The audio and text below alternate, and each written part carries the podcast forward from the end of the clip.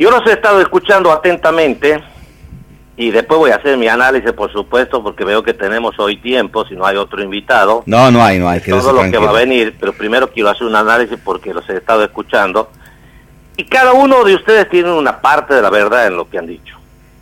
La parte de la verdad primera es de que la fiesta es clandestina porque unos días antes había grabado el presidente un, un spot o una, un mensaje en el cual decía se terminó la Argentina de los pícaros, yo los voy a guardar y los voy a encerrar y los voy a castigar a quien viole la cuarentena. Todos los argentinos adentro. Y lo anecdótico es de que no pasa por una foto, no pasa por una fiesta. Durante todo ese tiempo en que los argentinos no pudimos salir a la calle, que no pudimos brindar afecto a nuestros seres queridos, que los chicos no pudieron ir a la escuela, que los comerciantes veían cómo se les derrumbaba la cortina y no la podían volver a abrir de sus negocios, cómo los eh, empresarios veían que sus pymes se morían junto con la gente, moría la gente por COVID, y cuando cierra una pyme también es morir una fuente de trabajo. Mientras tanto, en la Quinta de Olivos había una festichola. Había una festichola que no pasa por la foto porque la foto es la frutilla de un postre. Y el postre ha sido que durante todo ese tiempo, y no es como dijo el presidente, aquí yo he votado, no hablo desde la oposición, no soy Fernando Iglesias, eh, ni ninguno de los que están queriendo esmerilar la autoridad presidencial. Lo digo Con para fines políticos. No, no, no, lo digo para que reflexione Alberto Fernández, porque lo veo que está cometiendo muchos errores políticos en estos últimos meses. Tal vez el cansancio, el agotamiento, la situación hartamente difícil económica, hartamente difícil sanitaria, haya producido algún cortocircuito en, su mente, lo cual es normal, es un ser humano como cualquiera de nosotros. Pero la foto de la frutilla del postre, porque en esa foto ustedes decían cuántas eh, eh, fiestas clandestinas de familiares o amigos ha habido. Sí, ha habido en todo el país y las que se han descubierto hoy han comparecido ante la justicia. Y la justicia imputa el artículo 205 del Código Penal. A uno le ensucian los dedos cuando se comete el delito, cuando no lo detienen detenido unos días, como ha ocurrido en algunos casos. En muchos. Y eso, en muchos casos. Y eso está anotado en el legajo personal de cada uno en antecedentes personales. De manera tal que si yo voy a sacar un certificado de buena conducta para trabajar, para conducir un remis, no me lo dan porque tengo el artículo 205. Si no hay una amnistía después de esto, para todos los que han violado la cuarentena, para nuestros deportistas que no han podido entrenar y al que entrenaba allá en soledad, en un, no sé, bote, le digo yo, no es... En un lago, sí, en un en un lago eh, lo trataron como un delincuente. Entonces, no nos quejemos de que Argentina, en el contexto donde el medallero ha ocupado el 80, el 80, el puesto número 80, y acuérdense que las grandes potencias en el deporte no son más que 10 o 15 y nosotros hemos estado en lugar 80, porque ni siquiera nuestros deportistas, nuestros nadadores, se entrenaban en una piletita de 3 metros que tenían en la casa. Así podemos ir a competir, así fue la cuarentena, rígida, dura. Mientras tanto, la festichola de Olivos no entraba ese mismo día del cumpleaños. Pero, doctor... Entró, entró, Sergio Massa y Máximo Kirchner, pero entraron a la una de la tarde y pueden decir, somos presidente de la Cámara, venimos a tratar temas con el con el presidente. Pero ¿qué es lo que ha pasado?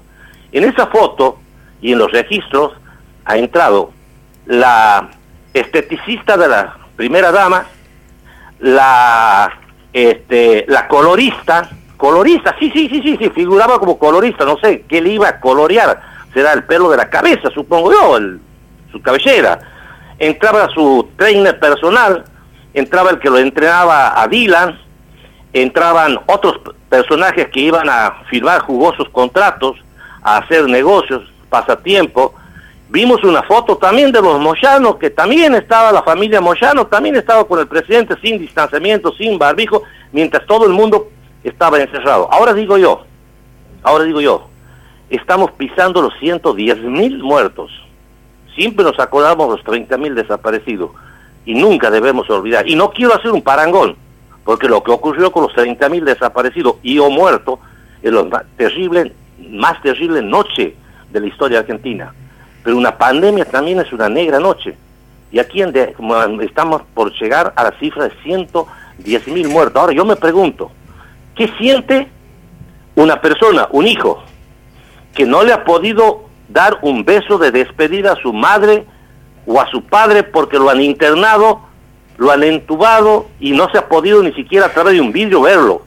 Le han devuelto, porque generalmente se cremaba una urna con cenizas para que tenga un consuelo. ¿Qué puede pensar una persona de un hermano querido, que a lo mejor era el único hermano, que también no se ha podido despedir, que tampoco lo ha podido ir a durante, ver durante un año y medio? El dolor de esas 110 mil familias, de sus amigos y sus parientes, y esto es una, una sorda, una, una, una burla muy grande. Yo no sé si la justicia va a actuar, la justicia argentina está atada al poder. No sé y no creo que va a prosperar el juicio político. Hay algo peor que eso, el juicio social, la condena social. Por eso no hay que tratarlo al tema con liviandad ni con descalificación. Yo rescato la figura del presidente.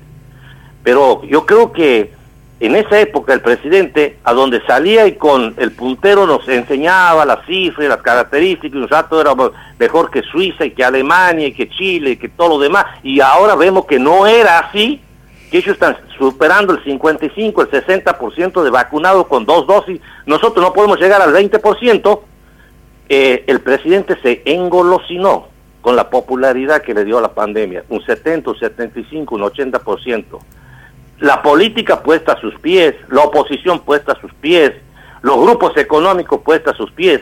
Estábamos ante un hecho inédito, ante una calamidad, entonces se, sintió dueño del poder. Yo creo que eso le ha, este, este, le ha ocurrido a Alberto Fernández y por eso es que él ha transgredido toda esta, esta regla que le ha impuesto a 45 millones de argentinos que muchos nos hemos encerrado y gracias a Dios no nos ha pasado nada fuera de no poder ver a nuestros amigos, a nuestros familiares. Pero el que no ha podido despedir a un ser querido y no lo va a ver más en la tierra, le produce un dolor muy grande. Este tipo de privilegio o de error político. Por eso digo, veo a un presidente que en aquella época se engolosinó con la popularidad y que ahora, es cierto lo que ustedes han dicho, desde distintos sectores se están peleando la sucesión presidencial.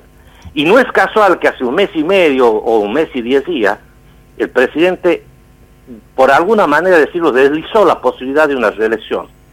Y entonces hoy vemos el Frente Moyano de dirigentes gremiales, porque dentro del moyanismo también ellos dicen de que alguna vez tiene que haber un presidente trabajador. Vemos un Sergio Massa que dice, no, esta vez me toca a mí, yo los hice ganar en el en el 2019, ahora me toca a mí. Máximo puede esperar, el más joven, o puede ser gobernador de la provincia de Buenos Aires. Un Sergio Massa que dice, yo tengo las conexiones, como bien lo decían ahí en Wall Street, yo camino por Wall Street, como por las Islas del Tigre, me recibe el mundo empresarial, yo puedo traer inversiones. No es casual que hace días se ha festejado los dos años del triunfo de las Pasos del 2019, apareció una foto donde estaban todos menos Cristina, ustedes lo deben haber visto. Sí. ¿Y cuál fue la reacción de la Cámpara? ¿Se olvidaron de algo, che? Y ayer Cristina, que apareció en público, le dijo muy bien a la Cámpara, muy bien a la Cámpara, es que está ardiendo de furia Cristina Fernández de Kirchner. sale humo del Instituto Patria por las actitudes de Alberto Fernández. Y eso es también un error gravísimo de Alberto Fernández, porque él en esa foto, donde está Sergio Massa, está Chisilov, está Magario y otros más, y no está la madre de la criatura, y sí, digo bien la madre, porque uno generalmente dice el padre de la criatura, pero no, aquí hay una madre de la criatura. La madre de la criatura es Cristina Fernández de Kirchner. Sin ella, Alberto Fernández no puede ser ni concejal de la capital federal, por decirlo antes, ahora no son concejales, ahora es una ciudad, ahora es una ciudad autónoma, pero esta es la gran verdad.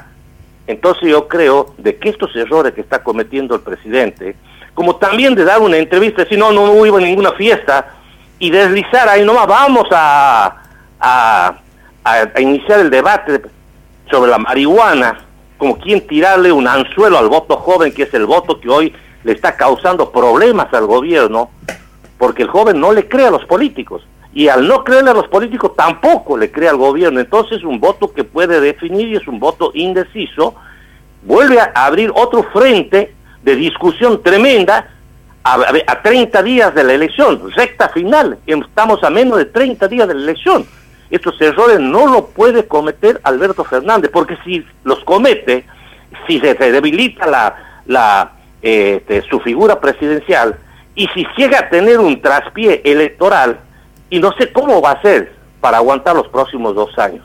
Entonces es un tema gravísimo que no pasa por la justicia ni por el juicio político, sino por la condena social y por el dolor que le produce a los familiares de los 110 mil muertes, a sus amigos, a sus conocidos, que uno, como cristiano, siempre quiere darle un beso de despedida a un padre, un madre, un hermano, a un hijo, porque ha muerto gente joven que se ha ido y que nunca más lo va a ver en este mundo.